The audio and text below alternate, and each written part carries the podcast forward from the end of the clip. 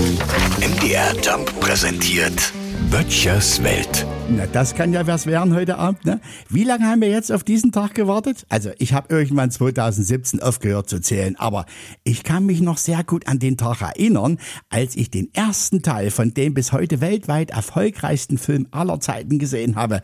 Avatar, ja. Das war schon sensationell damals. Das erste Mal ein Film in 3D im Kino. Ja, sonst kannte man das ja nur aus dem Disneyland Paris. Und dann noch so was Bildgewaltiges. Wahnsinn. Ich war und bin bis heute schwer begeistert von dem Film. Gebe ich zu.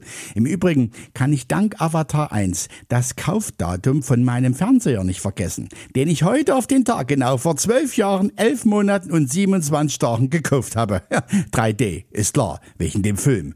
Und dann gab gab's den Film nicht. Können Sie sich daran erinnern? Dann habe ich einen bei eBay ersteigert. Ja, man hatte schon eine ganz schöne Meise damals. Aber ich stehe dazu. Ich finde den Streifen heute noch sehr aktuell und immer wieder mal sehenswert.